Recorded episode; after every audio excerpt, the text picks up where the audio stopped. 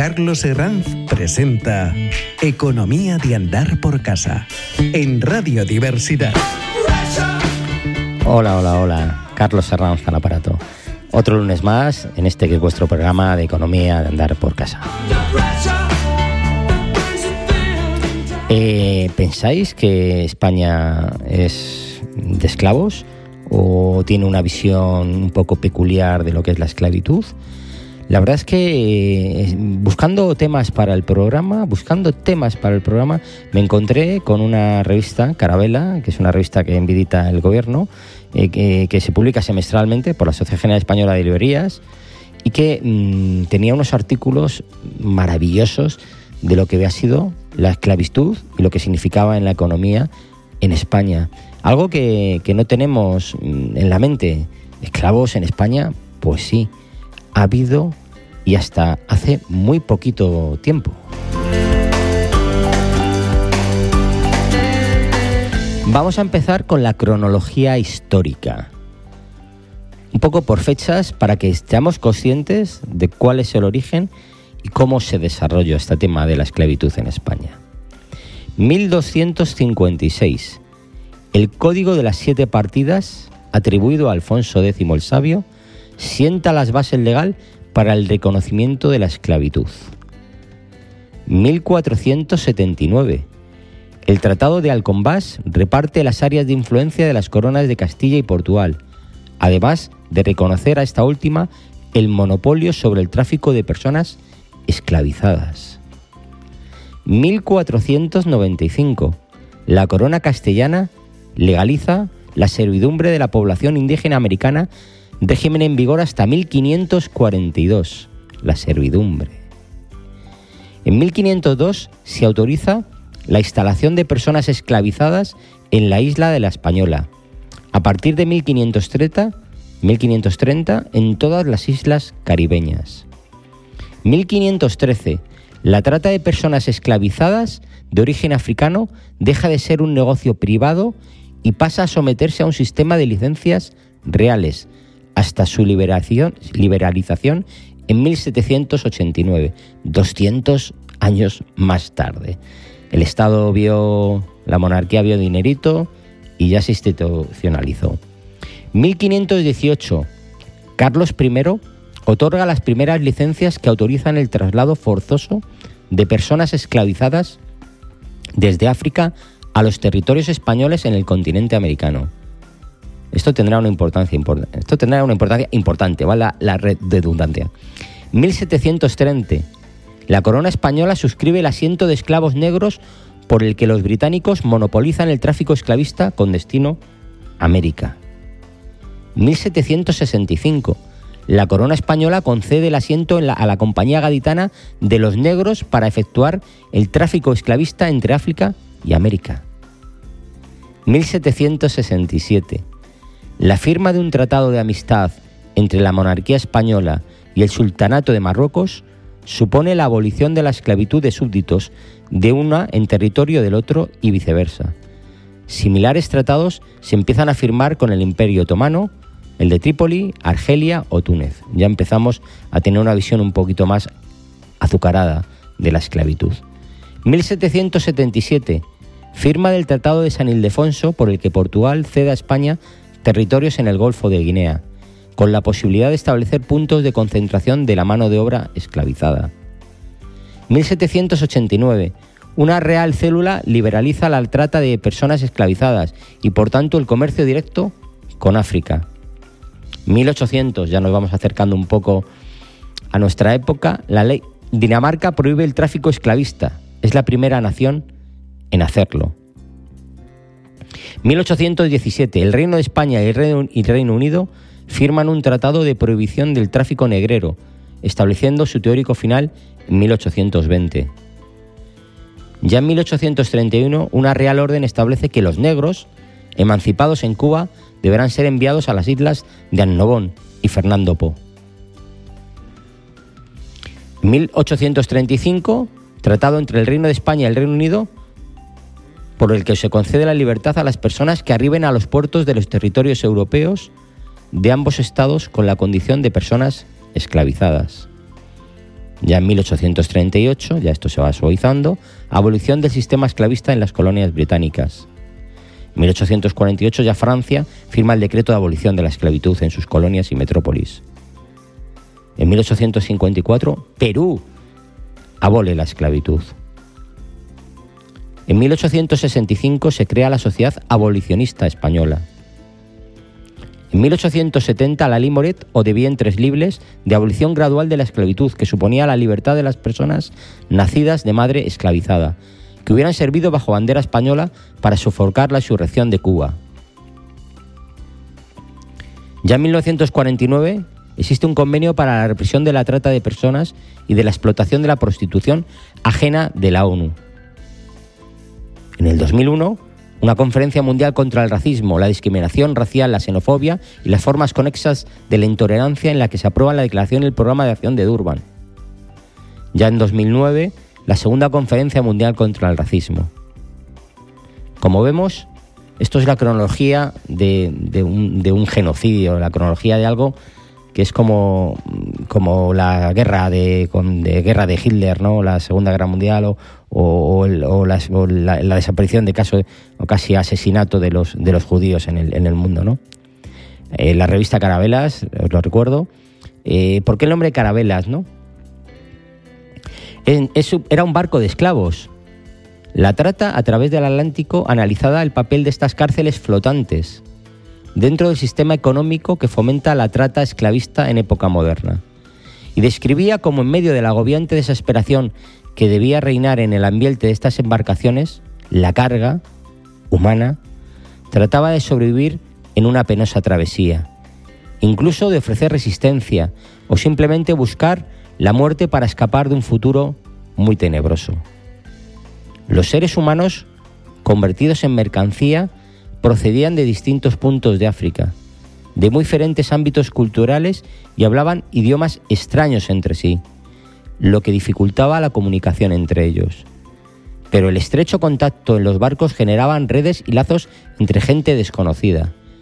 Pasaban a convertirse en carabelas, término con el que se autodenominaban quienes habían compartido embarcación.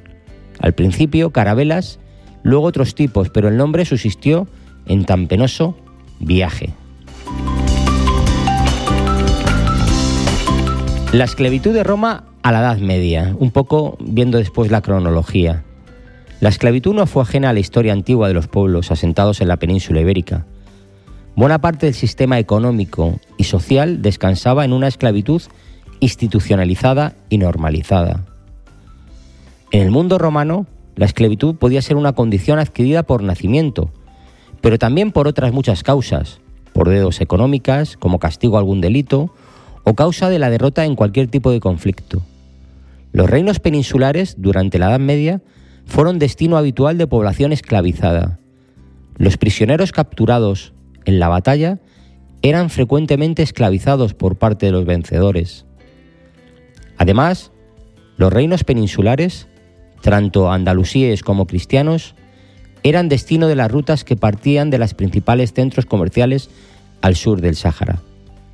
Las relaciones económicas transsaharianas, controladas por árabes y bereberes, descansaban en buena medida en el tráfico de personas esclavizadas, capturadas al sur del Gran Desierto y luego vendidas en los puertos magrebíes, desde donde eran trasladadas a Sevilla, a Málaga, a Valencia, a Barcelona o a Mallorca.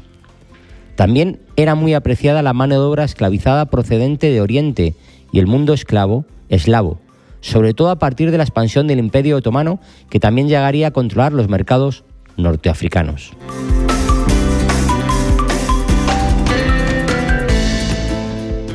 Una vida sin derechos. El gran experimento nos revela que no solo la población africana fue esclavizada en el sistema económico colonial, pero sí fue lo que sufrió de forma muy masiva y despiadada. El comercio de seres humanos tuvo un especial vigor en el ámbito del imperio británico, pero no solo en él, todas las potencias europeas que se repartieron en el continente americano y otros territorios por todo el planeta en su expansión colonial permitieron esta práctica inhumana incluida España. La mano de obra esclavizada era necesaria para la explotación extensiva de los productos como la caña de azúcar, el algodón, el cacao, el tabaco, muchos de los cuales se introdujeron con ella en ecosistemas con climas propicios, pero a los que eran ajenos, cambiándose el mapa agrícola del mundo para siempre. La vida de estas personas esclavizadas, una a una, no tenían gran valor.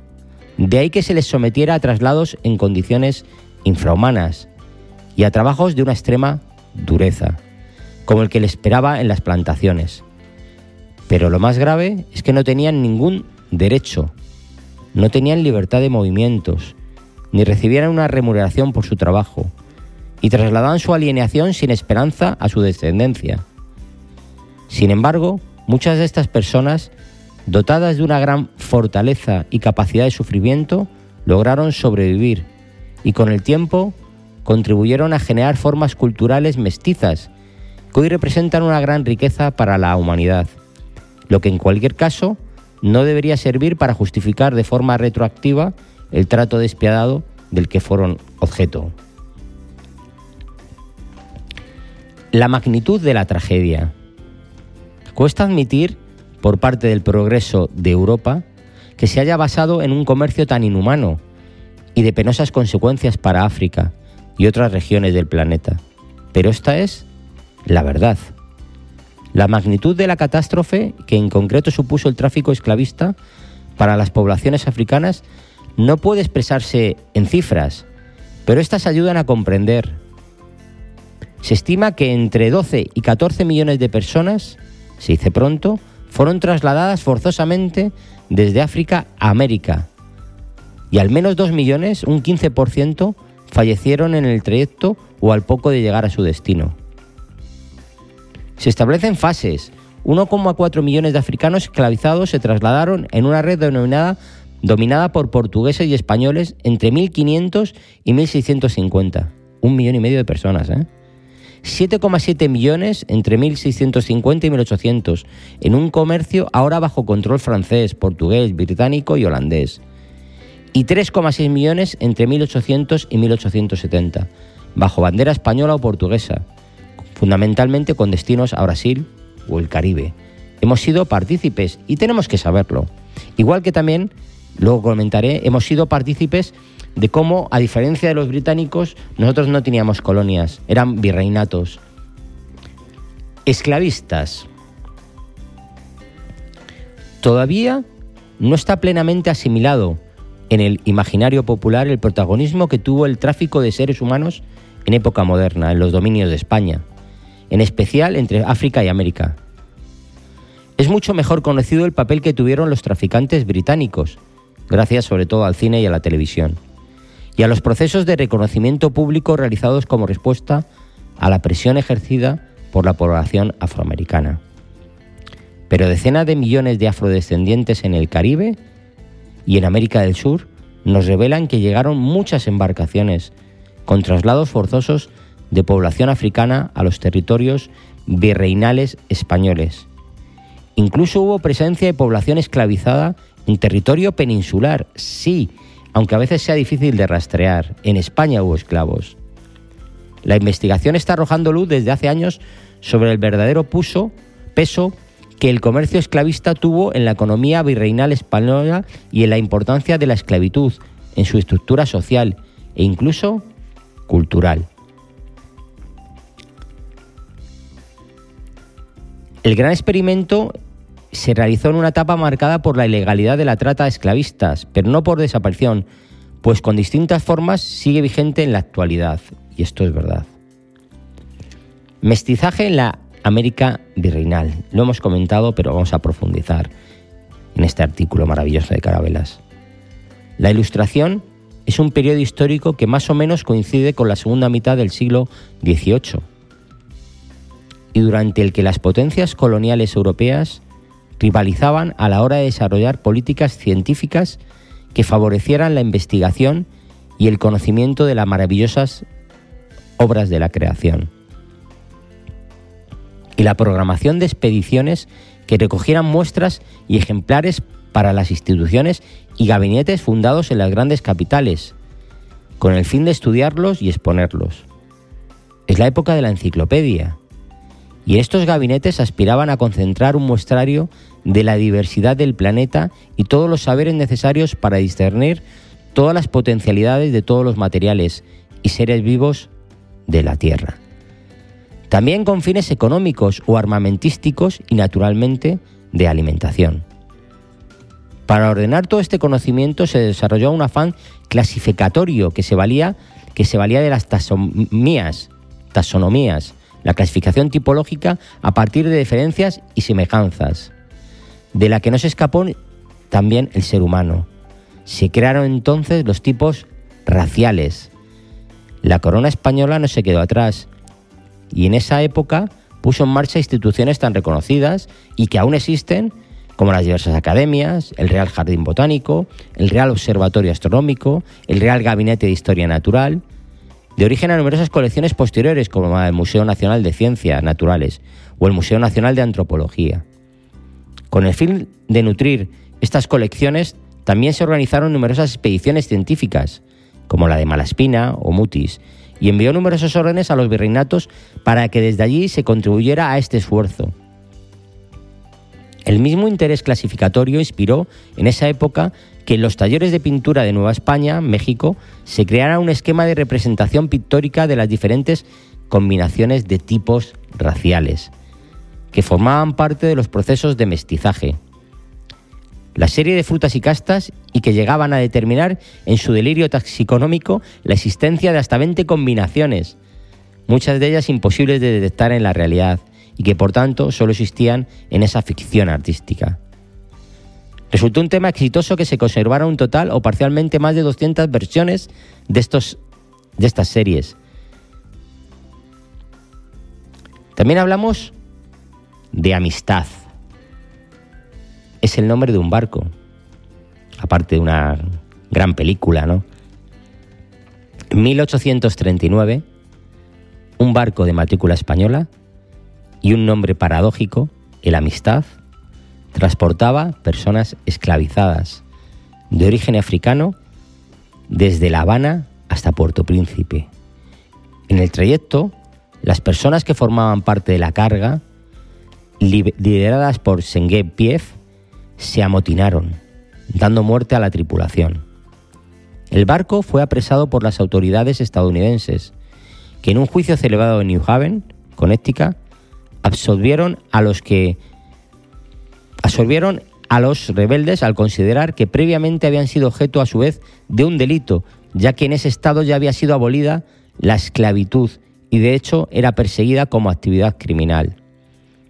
Fueron trasladados posteriormente a tierras de la actual Sierra Leona gracias a la intervención de sociedades misioneras, inaugurando una práctica que tendrá continuidad y que incluso dará lugar al nacimiento de un estado africano como el significativo nombre de Liberia cuya bandera está inspirada por ese motivo en la de los Estados Unidos. Historia relacionada con la economía. Suerte tuvieron de que en el juicio no se celebrase en algunos de los estados sureños, donde aún se permitía la mano de obra esclava. Diferencia que, como bien sabemos, gracias a las películas, provocará la guerra de secesión en 1861. Precisamente, una película dirigida en el 97 por Steven Spielberg retrata las peripecias del pasaje de la amistad. No deja de resultar chocante la reacción de parte de la audiencia española cuando se estrenó en nuestro país, que llegó a calificarla como anti-española, cuando narra unos hechos que sucedieron verdaderamente, nos guste o no. Pasamos ya a la esclavitud moderna e industrializada. La esclavitud de finales del siglo XVI hasta principios del siglo XIX. Es increíble que ha existido esclavos. Vuelvo a repetir, sistema económico, sistema de mercado, esclavitud. Estos años se caracterizaron por un carácter masivo y racializado. Millones de hombres y mujeres africanos fueron sometidos al desgarrador proceso que supuso el traslado forzoso y sistemático de un lado al otro del Atlántico. La corona española participó activamente en este comercio, casi siempre a través de intermediarios de otras nacionalidades a quienes se otorgaba licencias para que proporcionaran la preciada mercancía. Los puertos comerciales de la carrera de Indias, Cádiz, Sevilla, las Canarias o Lisboa y Cabo Verde fueron frecuentemente escala en el tráfico de personas esclavizadas a lo largo de toda la Edad Moderna. Un total de dos millones de personas fueron llevadas a la América Española entre 1450 y 1750. Dos millones de seres humanos. Probablemente otro millón con posterioridad a esa fecha. Es decir, que un 12% de los 14 millones de víctimas estimadas se trata de trata transatlántica durante este tiempo, lo que otorgaría a la corona española el dudoso honor de ocupar la tercera posición en el ranking de las exportaciones masivas y continuadas de población africana. Terceros en este ranking, terrible. Después de la corona portuguesa y la británica. También muchas personas esclavizadas se quedaron en la península. Asegura que solo en Cádiz y en torno a 1760 se contabilizaron más de 3.000 personas esclavizadas dedicadas a tareas domésticas. En Cádiz, ¿eh? que no lo iba a decir. Realmente la historia de un país, la historia de, la humanidad, se compone también de estos apartados. Ahora se intenta reescribir la historia y yo creo que es un error. La historia es la que es. Está claro que esto estaba mal, pero hay que ponerle en la piel de lo de antes. Y hay que darle valor a cómo África mm, hay que ayudarla, hay que ayudarla, porque nosotros no seríamos nada sin esta gente, ¿no? Trata ilegal, pero tolerada. Varios acontecimientos marcarán el desarrollo de la economía esclavista en el tránsito del siglo XVII al XX. En primer lugar, a raíz del desarrollo intelectual del llamado siglo de las luces. En Francia culmina un proceso revolucionario que marcará el final del antiguo régimen y que alumbrará un nuevo orden social, fundado en el papel de la burguesía urbana y económico, basado en un capitalismo cada vez más industrializado. Las máquinas irán haciendo menos necesario una mano de obra masiva, o ésta se desplazara hacia los complejos febriles. La Declaración de los Derechos del Hombre invalidará, en teoría, que una persona pueda ser esclavizada por otra. En este nuevo contexto y tomando como fundamento las ideas revolucionarias, los esclavizados de la colonia francesa de Haití se rebelan, rogando su libertad en 1804. Poco después, las potencias esclavistas europeas comienzan el proceso de aprobación de diferentes medidas para abolir la esclavitud. Empezamos a cambiar. Empezamos a cambiar. Ya se consuma la independencia de la mayoría de los territorios americanos de España en 1822. El antiguo régimen, el antiguo imperio, quedará reducido a las islas del Caribe, Cuba y Puerto Rico, Filipinas, Marianas y Carolinas. Y cobra una gran importancia las posiciones del Golfo de Guinea, El fin de la esclavitud. Ya estamos llegando a un momento donde se elimina un poco la esclavitud, pero hay nuevas formas de esclavitud, y si no que se lo digan a los chinos en la época comunista, ¿no? O a, todavía en África, donde los niños son esclavos realmente. Pero bueno, el, el ser humano repite los errores constantemente. El fin de la esclavitud. Mauritania ha sido uno de los últimos países en los que se ha ilegalizado la esclavitud. En 2012, ¿eh? Pero al margen de las medidas legales que han tardado casi dos siglos en llegar a todos los países, la esclavitud, por desgracia, sigue existiendo. Y así lo consideran numerosas organizaciones y observatorios internacionales de derechos humanos. Ilegal y bajo nuevas y diversas apariencias, pero esclavitud al fin y al cabo. Como todo el mundo escuchamos en las noticias, cómo se traen a extranjeras para mm, prostituirse y eso son esclavas sexuales, ¿no? Que descansa en buena parte en la situación de vulnerabilidad de las víctimas, especialmente mujeres. La explotación sexual, la explotación laboral, el tráfico de órganos y de seres humanos o los matrimonios forzados. Esto es una realidad en siglo XXI. Esto es una realidad. Sin embargo, es difícil de cuantificar el volumen de estos delitos por su intrínseco carácter opaco.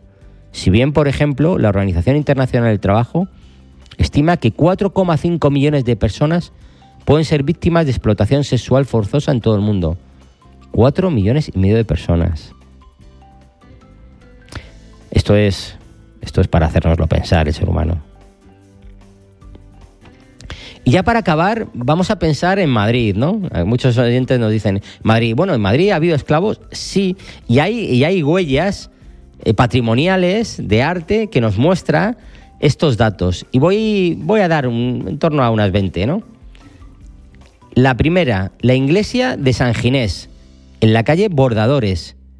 El símbolo de la esclavitud, sin el aure, aparece en la jamba de la puerta de entrada. Primer detalle, y por favor, si tienes oportunidad, analizarlo.